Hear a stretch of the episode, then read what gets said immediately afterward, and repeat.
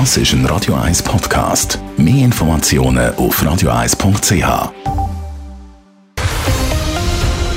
Radio 1 Thema. Das EU-Parlament wird von einem Korruptionsskandal überschattet. Die Vizepräsidentin vom Parlament und vier weitere Verdächtige sollen sich im Zusammenhang mit der Fußball-WM Katar der bandenmäßigen Korruption und Geldwäscherei schuldig gemacht haben. Der Adrian Sutter hat mit Martin Hilti geredet. Er ist Geschäftsführer von Transparency International Schweiz und hat von ihm wissen, ob ihn der Skandal überrascht. Ja, ich bin überrascht, äh, vor allem über äh, die Dreistigkeit, die hier angelegt worden ist. Jetzt, wenn man das EU-Parlament anschaut, ist das besonders anfällig äh, auf Korruption? Bei Korruption handelt es sich um einen Missbrauch von einer anvertrauten Machtstellung zu privatem Nutzen. Es geht im Kern also immer um einen Machtmissbrauch. Voraussetzung für einen Machtmissbrauch ist äh, natürlich eine entsprechende Machtposition. Und die ist bei Parlamentariern immer gegeben. Also, Parlamentarier verfügen naturgemäß über Macht und haben für die Gesellschaft eine besonders verantwortungsvolle Aufgabe. Sie sind entsprechend äh, logischerweise Korruptionsrisiken ausgesetzt. Wie sieht das in der Schweiz aus? Wir haben auch ein Parlament. Wäre das auch bei uns im Parlament denkbar? Korruptionsrisiken bei Parlamentariern die, die bestehen genauso auch bei Schweizer Parlamentariern.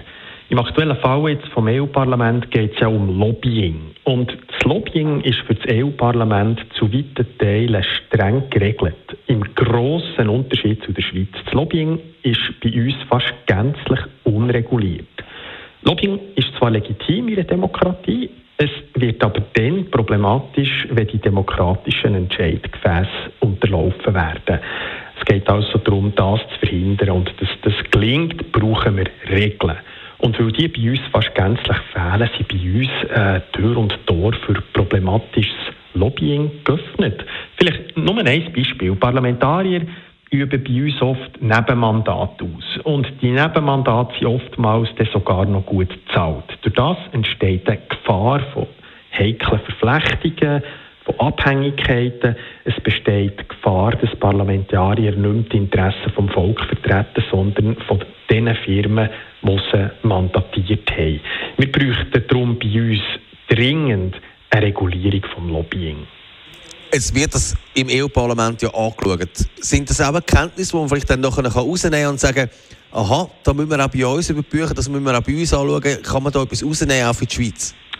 Ja, auf jeden Fall. Wir sind einfach viel weniger weit als die EU. Also, was auch immer in der EU jetzt passiert, das ist für uns wichtig, ähm, dass wir erkennen, auch wir, wir müssen nachziehen. Nochmal, im grossen Unterschied zu der EU ist bei uns das Lobbying fast gänzlich nicht reguliert.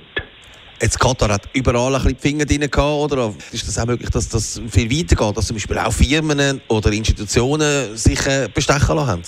Korruption findet im Verborgenen statt und ist entsprechend sehr schwierig aufzudecken. Es ist davon auszugehen, dass die aufgedeckten Fälle, also die Fälle, die, bekannt werden, nur die Spitze vom Eisberg bilden.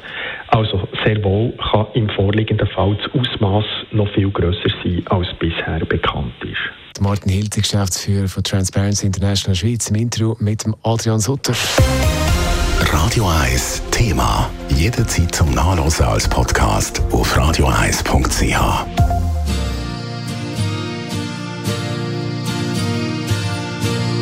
Radio 1 ist Ihre Newsender. Wenn Sie wichtige Informationen oder Hinweise haben, rufen Sie uns an auf 044 208 1111 oder schreiben Sie uns auf redaktion.radio1.ch.